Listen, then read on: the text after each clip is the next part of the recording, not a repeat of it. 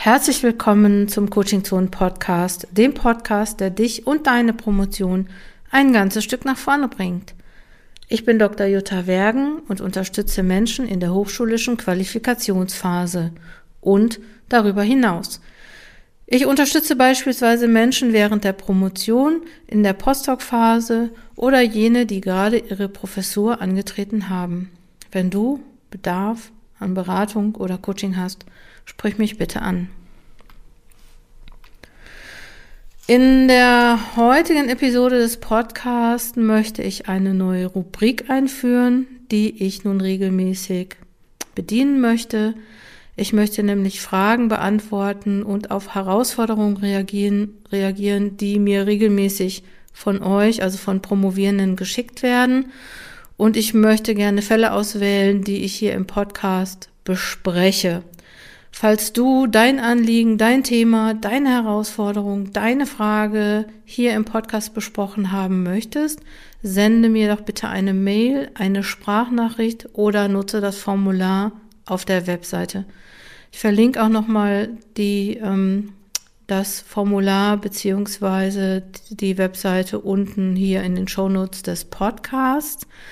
Ich werde die Themen immer so besprechen, dass die erstens anonym sind, also du kannst anonym bleiben. Und zum anderen werde ich die so aufbereiten, dass auch andere Personen, die sich darin wiedererkennen, vielleicht ähm, auch Lösungen finden können. Und das werden wahrscheinlich jedes Mal drei Themen sein und ähm, heute habe ich drei ausgesucht, ausgesucht und das erste Thema betrifft Zweifel. Die Überschrift des Themas ist nicht gut genug, Fragezeichen.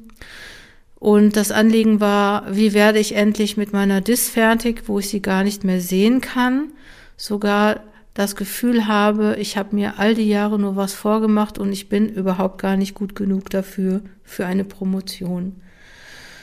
Und das Erste, was ich sagen kann, ist, dass ich das schon öfter beobachtet habe bei Leuten, die fast fertig sind, die dann auf einmal so kurz vor Ende nochmal Zweifel bekommen.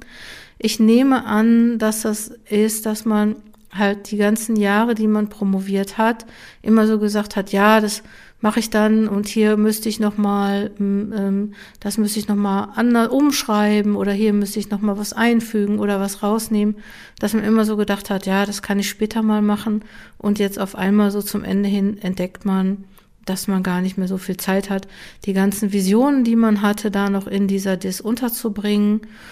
Und ähm, was ich mir auch noch vorstellen kann, ist, dass man jetzt auf einmal nicht mehr den Prozess sieht, den man so gemacht hat, die ganzen Forschungen, sondern dass viele, glaube ich, so denken, ja, das, das kann doch jetzt nicht alles sein, das, das, das ist doch, ne, das ist doch banal, ähm, weil man das selber vielleicht jetzt auf einmal banal findet und nicht mehr so das ganz Große. Vielleicht, weil man eine Antwort gefunden hat auf die Frage und dass man seine Dis am Ende nicht mehr sehen kann. Ich glaube, das ist auch relativ normal ich würde da immer nur sagen, ja, jetzt nicht schlapp machen. Also nicht kurz vor Schluss schlapp machen. Ich weiß, dass das schwierig ist, aber jetzt noch ein bisschen durchhalten. Zu diesem Gefühl, ich bin nicht gut genug, da würde ich einfach erstmal als erstes auch nochmal sagen wollen, ja, das ist einfach nur ein Gefühl. Ne, also das ist nicht wahr, das ist nicht richtig, das ist ein Gedanke vielleicht, ein Gedanke, der sich in ein Gefühl um, umwandelt. Und ich frage mich dann einfach auch, wer entscheidet denn, was gut genug ist? Ne? Also so, wer sagt denn, was gut ist?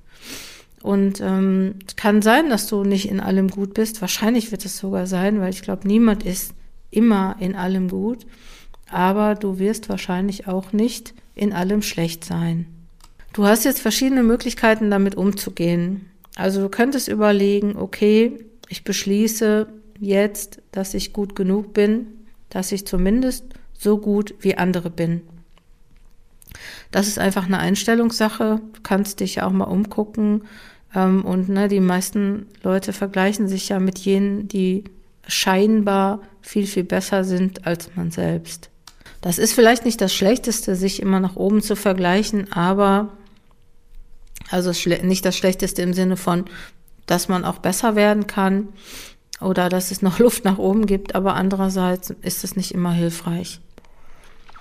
Du könntest zum Beispiel auch nochmal eine Liste machen, auf der du aufschreibst, worin du gut bist und worin du nicht so gut bist. Oder du könntest aufschreiben, was dir an deiner Disk gefällt und was dir nicht so gut gefällt.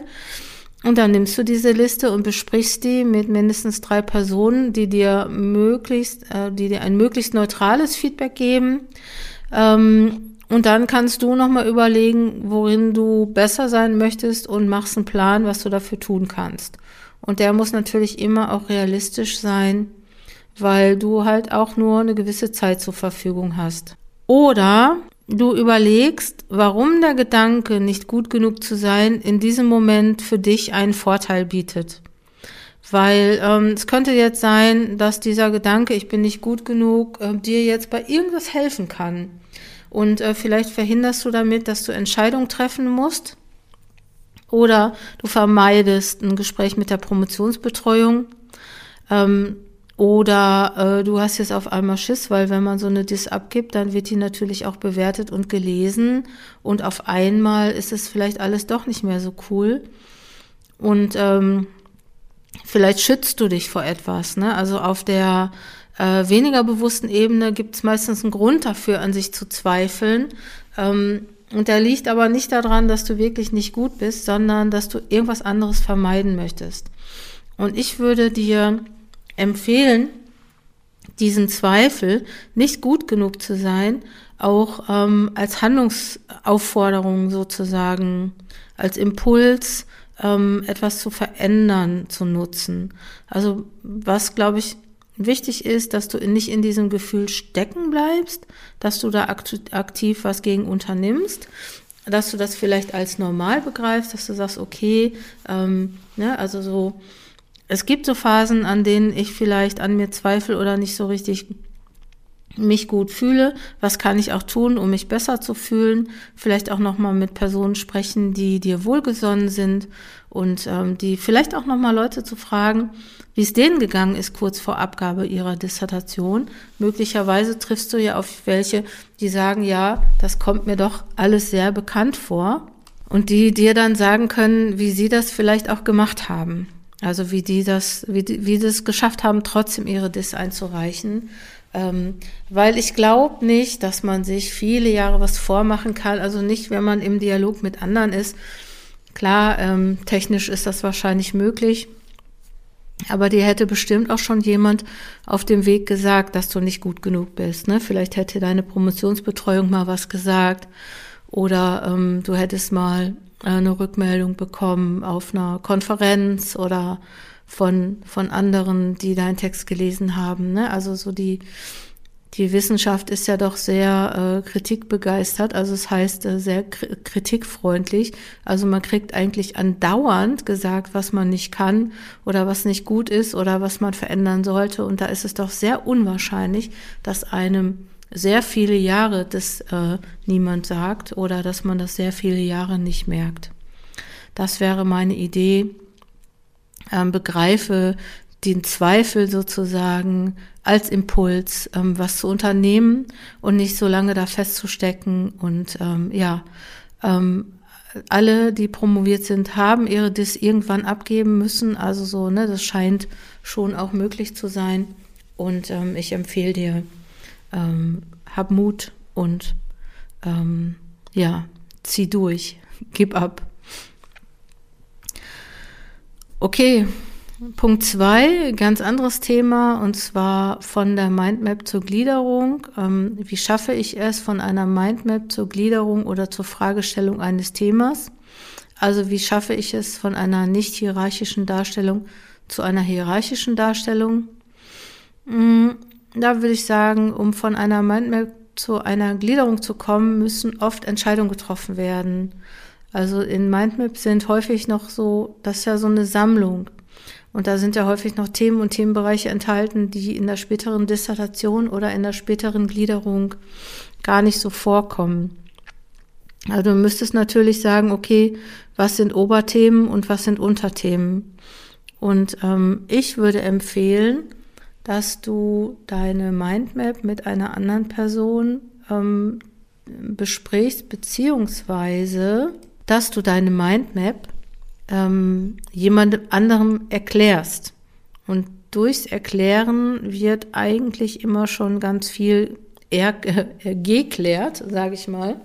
Nämlich du merkst selbst, wo du Lücken hast, beziehungsweise was wichtiger ist. Du musst natürlich beim Erklären entscheiden, wo fängst du an, ne? was erklärst du zuerst. Und vielleicht ist das ja schon ein Indikator dafür, was dann nach oben kommt. Ich habe auf meinem Blog das ähm, auch die Concept Maps erklärt und im Gegensatz zu Mind Maps sind Concept Maps nochmal eine Art Programmablaufplan. In diesem Programmablaufplan ähm, musst du von vornherein Beziehungen zwischen den einzelnen Themen benennen. Also es gibt kein oben und kein unten. Äh, es gibt erstmal kein hierarchisch, sondern es gibt nur Zusammenhänge. Und ähm, du musst dann Entscheidung treffen, was mit wem zusammenhängt, also welche Themen zusammenhängen, so will ich sagen, und ähm, es wird dir sofort sichtbar, welche Themen zusammenhängen und welche Themen vielleicht auch überflüssig sind. Ähm, eine weitere Möglichkeit, auch darüber Klarheit äh, zu schaffen, wie, wie die Gliederung dann letztendlich aussehen soll, ähm, ist ähm, die im, im Kolloquium oder im Gespräch mit der Promotionsbetreuung vorzustellen ich würde auch immer empfehlen, dass man sich Dissertationen anschaut, also fertige Dissertationen anschaut. Das kann jetzt sein, dass, ne, also eigentlich ist das nicht so cool, gerade am Anfang von der Promotion, sich fertige Dissertationen anzuschauen, weil man dann immer so denkt, oh, das ist so gut und das werde ich nie schaffen. Man muss jetzt aber davon ausgehen, dass die Leute, die, die diese Dissertation eingereicht haben, dass diese Leute ja auch einige Jahre, statistisch dreieinhalb bis siebeneinhalb Jahre, sozusagen daran gesessen haben und so viel Zeit hatten, ähm, diese, diese Dissertation zu schreiben. Und vielleicht brauchst du auch noch gar nicht mal die gesamte Dissertation zu lesen, sondern nur die Gliederung anzuschauen. Weil Gliederungen in Dissertationen, die sind eigentlich immer relativ ähnlich. Also die Dissertationen sind oft ähnlich aufgebaut. Also zumindest ähm, wenn es um Dissertationen in einzelnen Fächern geht. Ne? Also so, ich würde jetzt nicht so interdisziplinär gucken. Also wenn du in der Physik promovierst, dann würde ich jetzt nicht unbedingt in der Kulturwissenschaft gucken, sondern eher in der Physik und umgekehrt. Ähm, und dann siehst du eigentlich schon, wie sowas aussieht. Also so, das ist vielleicht auch nochmal ganz gut. Man erkennt Dissertationen auch direkt immer an ihren Gliederungen. Und ähm, was ich noch dazu sagen möchte zu diesem Thema Mindmap und Gliederung oder Mindmap, Conceptmap Gliederung ist, ähm, man kommt oft nicht drum herum, auch einzelne Bereiche auszusortieren und sich festzulegen. Also zu sagen, okay, das ist zwar alles super spannend, aber wird in meiner Dissertation keinen Platz finden, weil meine Dissertation ist ja kein Lebenswerk, sondern ähm, es soll ja in einer gewissen vorher vereinbarten Zeit möglicherweise fertig werden. Ne? Also du musst nicht die Welt erklären in so einer Dis, sondern eine wissenschaftlich relevante Frage ähm, aufwerfen, begründen und beantworten. Und ähm, vielleicht ähm, machst du dir das auch nochmal klar. Und was natürlich das Schwierige ist bei so Entscheidungen oder bei, wenn man dann von der Mindmap zur Gliederung kommt, dann, das ist natürlich dann so, dass man sagt, okay, wenn ich was entscheide, dann kann das natürlich auch falsch sein. Kann natürlich auch so sein, dass ich ähm, eine Entscheidung treffe und ähm, die hinterher bereue. Ich meine, bereue ist jetzt ein großes Wort. Ich denke mir manchmal, egal äh, welche Entscheidung man trifft, man wird wahrscheinlich zum Schluss immer sagen, ja, da hätte ich das mal anders gemacht. Also ne, es gibt immer bei jeder Entscheidung gibt immer so ein Pro und Contra und ähm, ich glaube, dass äh, dass einfach irgendwann, dass man einfach irgendwann sagen muss, okay, das lasse ich jetzt so, das ist jetzt so. Ähm, was du auch machen könntest noch als letzter, als letzten Punkt, äh, als letzter Vorschlag hier zu dem Thema, würde ich sagen, Du kannst natürlich auch verschiedene Gliederungen erstmal entwerfen. Also fang doch einfach mal an. Ich sag mal so, tu mal so als ob und mach aus der Mindmap eine Gliederung und dann machst du vielleicht noch eine Alternative und noch eine Alternative und suchst dir dann einfach hinterher aus, was am besten ist. Also ne, manchmal muss man Sachen auch einfach ausprobieren und muss man vielleicht auch etwas kreativ sein. Okay, ähm, Vielleicht diese verschiedenen Gliederungen, die du entwirfst, die kannst du ja vielleicht dann auch nochmal mit jemand anderem besprechen, vielleicht mit Leuten, die sich auskennen. Guck immer, dass du selber natürlich die letzte Entscheidung über deine Dissertation triffst oder über deine Gliederung. Lass dir jetzt nicht, mach das nicht so, dass andere für dich entscheiden. Hör dir einfach die Argumente an und entwickel dann einfach selbst deine Gliederung. Das war das zweite Thema. Das dritte und letzte Thema jetzt auch nochmal was ganz anderes, nämlich ähm, ich habe es mal eine Überschrift gegeben, Umstellen auf Schreiben. Und zwar ähm, hat eine Person gefragt, mich würde interessieren, wie ich nach einer langen, intensiven Phase der Datensammlung meinen Kopf umswitche. Wie motiviere ich mich, stundenlang am Computer zu sitzen und die Dis fokussiert zu schreiben? Also zunächst mal, das hört sich natürlich überhaupt gar nicht gut an. Ne? Wie soll man sich motivieren? Das hört sich so an, als wäre das so eine Qual. Es wird es wirklich was mega Schreckliches. Also vielleicht würde ich, also entweder ist es sehr quälend oder sehr langweilig und ähm, ich würde es vielleicht grundsätzlich schon mal umformulieren. Und dann würde ich dir vorschlagen, dass du konkret aufschreibst, was du eigentlich machen möchtest. Also dass du relativ konkret wirst. Also, ne, das macht nämlich Sinn. Eine große Aufgabe, also diese Aufgabe in Anführungsstrichen stundenlang am Computer sitzen und die Dis fokussiert zu schreiben, aufteilen in machbare Einheiten. Also überleg dir, welche einzelnen Arbeitsschritte du vornehmen möchtest, was du da eigentlich machen möchtest. Und dann ist das nicht mehr ein großes Ganzes, sondern, sondern sind viele kleine, ähm, hoffentlich machbare Aufgaben. Ich habe so überlegt, dass vielleicht auch der radikale Wechsel von der einen zur anderen Tätigkeit, also dies, was du als Umswitchen bezeichnest, äh, möglicherweise auch gar nicht so richtig zielführend ist. Also ich weiß nicht, ob das möglich ist, beispielsweise zwischendurch schon das, ähm, ähm, das Schreiben in, in den Bereich der Datensammlung zu bringen. Mhm. Vielleicht kannst du ja am Ende der Datensammlung immer schon mal so ein bisschen mit dem Schreiben anfangen. Ich weiß nicht genau, ob das, ob das möglich ist oder ob das zwei ganz voneinander getrennte, abgeschlossene Sachen oder Bereiche sind. Das wird es wahrscheinlich sein, aber vielleicht kannst du mit dem Schreiben schon am Ende des Datensammelns schon mal beginnen.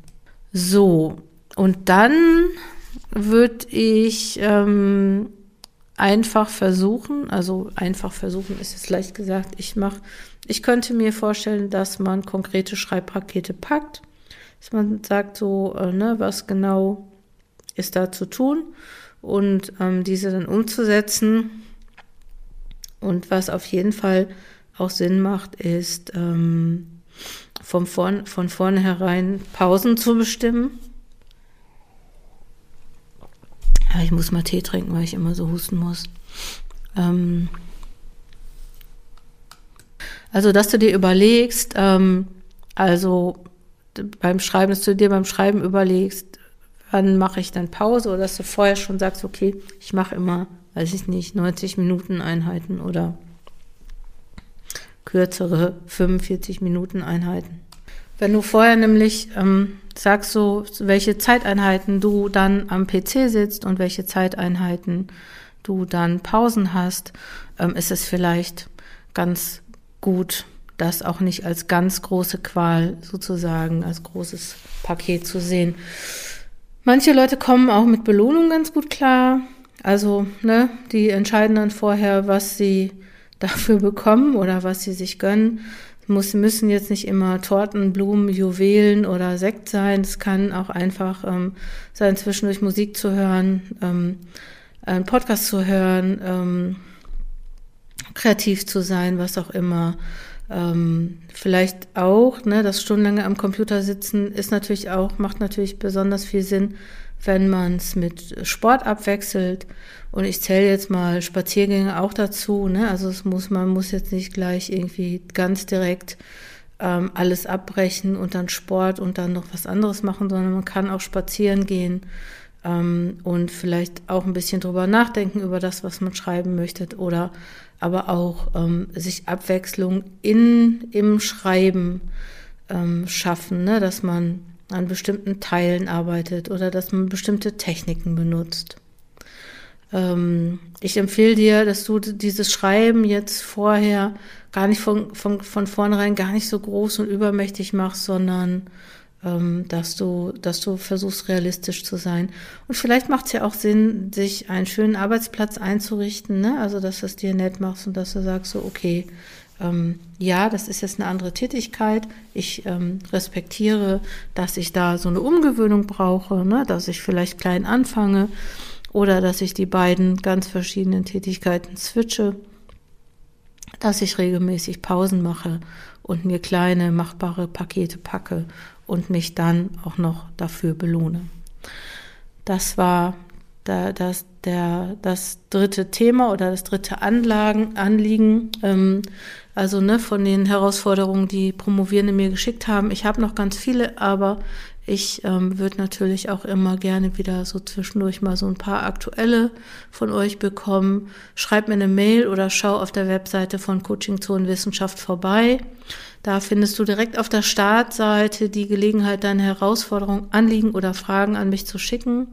Ähm, klick einfach auf das Bild, auf dem steht, wir machen dein Anliegen zu unserem Thema. Wenn du da draufklickst, kommst du zu dem Abfragetool oder du schickst halt einfach eine Mail.